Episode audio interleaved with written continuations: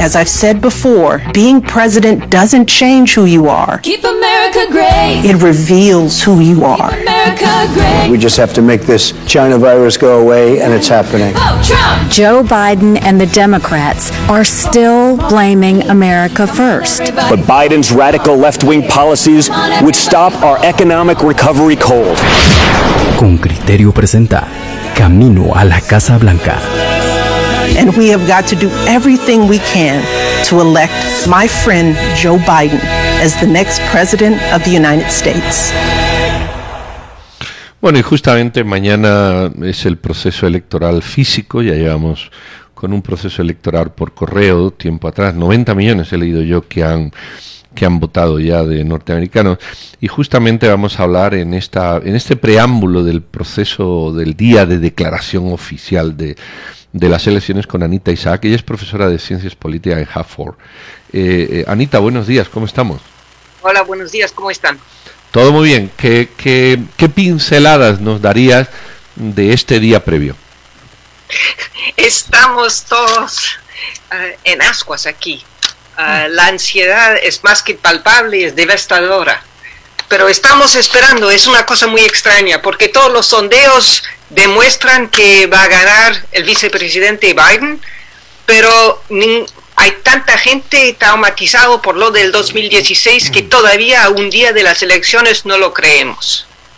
Así Anita. que ahí vamos. Anita, ¿sabes a mí qué me sorprende? Me sorprende cómo Estados Unidos eh, se está pareciendo cada vez más a, a la región que tú y yo conocemos, pues América Central. ¿A qué me refiero?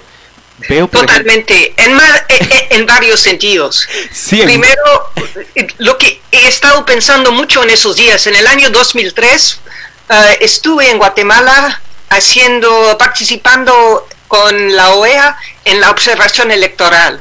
Y estuve pensando en estos momentos mucho en, los, en las últimas semanas. Hay un entusiasmo para votar, hay colas para votar como nunca he visto en Estados Unidos. Y en este sentido me acordé de estar en comunidades rurales alrededor del lago de Atitlán en el 2003 y, y- era igualísimo. Es como hay, de verdad, eh, eh, hay un, afán de poder eh, prestar su voz hacer cambios políticos. En ese sentido, sí. En esa Eso parte es- buena. Eso es lo optimista. Eso- eso es Yo lo diría optimista, también no hay sé muy si permite, negativa, En sí. una forma negativa también estamos pareciendo más, a ma- más y más a, a- a su región y a Guatemala precisamente para mí. En el sentido también de que estamos viendo ya intimidación electoral, estamos viendo ya violencia electoral y estamos esperando eh, todavía más. Necesitamos aquí observatorio electoral como ha habido en tantos países del mundo que están pasando, eh, que, que- que están tramitando desde periodos autoritarios a periodos democráticos y donde las instituciones políticas electorales están débiles. La nuestra aquí en Estados Unidos está súper débil. Finalmente, en un tercer punto, yo diría que estamos más y más pareciendo a Guatemala, no tanto que estamos más y más pareciendo, pero nos estamos dando cuenta que no somos tan distintos aquí. Y, y- y es en el sentido de, eh, del, del racismo estructural que por fin nos estamos dando cuenta en Estados Unidos que está profunda, que estamos viviendo en un país con, de verdad, con, un racismo profundo, incrustado, histórico, y, aquí, bueno, hay una u- auge, hay un sentido de tener finalmente que enfrentar este racismo. Anita, eh, bueno, tanto que comentar sobre las tres comparaciones que has hecho, pero mm, yo noto, al menos como periodista, una diferencia sustancial. Los medios de comunicación han sido también cautelosos en el sentido de informarle a sus audiencias, miren, no esperen un resultado el martes. Cuando han publicado las encuestas, también han sido cautelosos. Esa es una gran lección aprendida del 2016. ¿Cómo interpretas tú esta narrativa que han llevado esos medios de comunicación? creo que es sumamente importante. Creo que hay varias cosas que han pasado. Los medios de comunicación han, han servido mucho a promulgar el mensaje que, eh, de que no es, que, que es imposible que va, que va a ser muy probable que no sepamos las, los resultados el martes en la noche. Entonces, estamos ya preparados por eso y estamos preparados también en este sentido por el hecho de que si Trump sale con una ventaja el martes y si él proclama victoria, eso ya es parte del esfuerzo de, de Trump y de deslegitimizar las elecciones. Entonces creo que eso es sumamente importante. Ah, que eh, es posible es posible que sepamos o que tengamos una muy buena idea de cómo van a ser los resultados. No sé, perdí la mitad de lo que iba a decir, pero creo que eh, aunque no va, todo, mucho depende de Pensilvania, del estado donde yo soy residente y donde yo voy a votar en persona. Entonces, eh, ¿Tú vas a votar en Pensilvania? Es posible que sepamos que depende de cómo salen los resultados en Pensilvania el martes. Hay solamente el 37 o algo porcentaje de las personas, de los votantes en Pensilvania que han ya emitido su voto. Entonces, vamos a ver lo que pasa mañana en las urnas en Pensilvania. Y para mí, aunque la gente está muy cautelosa, yo, yo no subestimo la posibilidad de que tengamos un muy buen sentido de cómo van las cosas en Pensilvania. Y también depende de otros estados. Y si Biden gana en estados donde están, los resultados están bastante cerca, tenga, tendríamos una muy buena idea el martes en la noche o el miércoles por la mañana de, cómo van las cosas.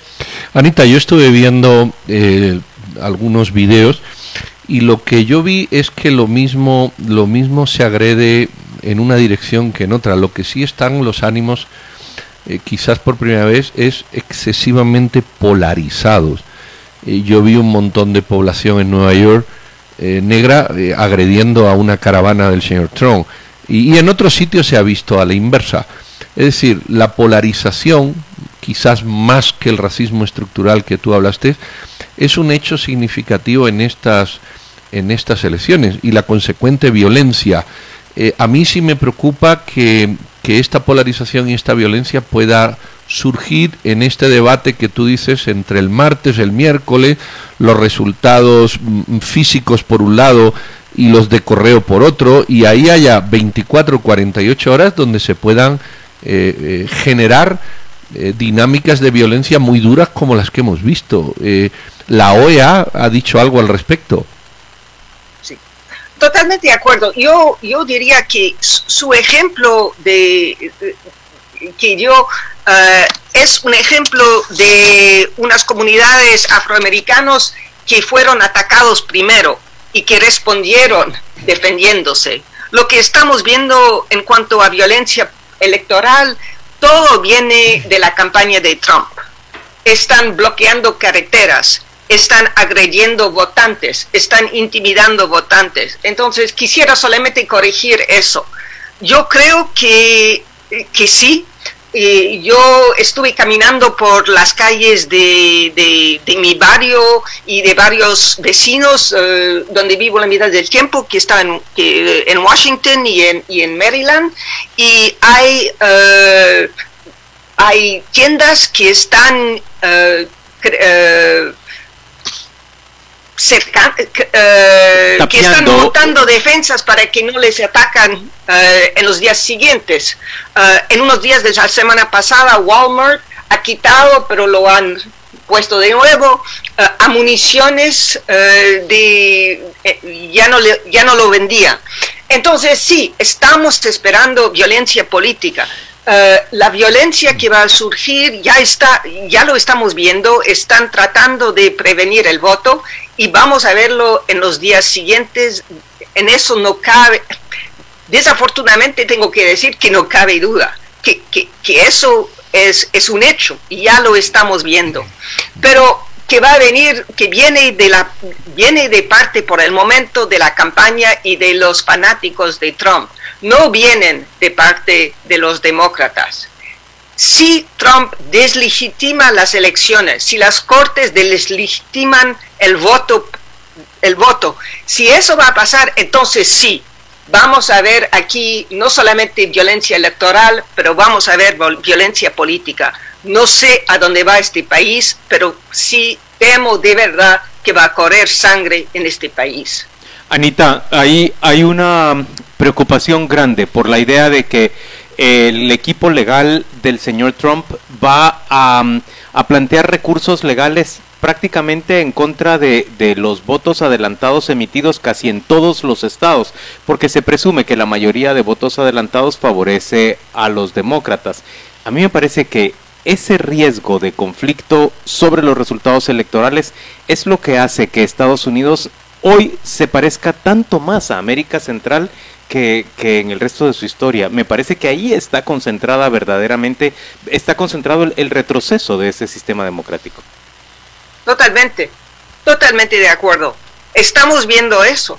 Y estamos, pero lo estamos viendo en toda la preparación que ha habido hasta ahora. Estamos viendo un esfuerzo que, que, parece demasiado a Guatemala y a otros países, también de poner uh, jueces uh, afines en todas las cortes para que sean ellos los que deciden los resultados. Lo, lo que pasa aquí es que uh, la gente eh, es, tiene que despertarse, si están, desperta si están despertando, pero no sé si saben todavía cómo actuar. No estamos preparados como están preparados en otros países, diría yo, para luchar, para proteger una democracia débil. No estamos todavía preparados a aceptar que nuestra democracia es tan débil, que nuestras instituciones están muy débiles. Entonces es un incógnito para mí cómo se va a desarrollar eso, pero sí están haciendo todos los esfuerzos posibles para deslegitimizar, para intimidar, para uh, suprimir el voto y eso eh, siempre ha habido, pero ha sido más discreta. Uh, ahora es eh, eh, todo está en nuestras caras y eso eso va a llevar a, eso tiene que llevar a violencia, pero hasta dónde llega vamos a ver. Muy bien, Anita Isaac, profesora de Ciencia Política de Haverford, muchísimas gracias, buen, buen día y bueno, seguramente en esta semana volveremos a hablar, sean cuáles sean los resultados que mañana o pasado pues se, se den. Eh, muy feliz día, mucho ánimo y bueno, pues a esperar. Que todo salga bien, que todo salga bien, contrario a lo que tememos.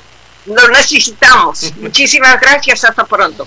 Vamos a la, a la, pausa comercial y volvemos dentro de muy poco. Esto es Radio con Criterio en la mañana del lunes 2 de noviembre. Mañana se celebran elecciones generales en Estados Unidos y nosotros le traemos, por supuesto, el panorama completo de lo que se espera que ocurra en aquella gran nación.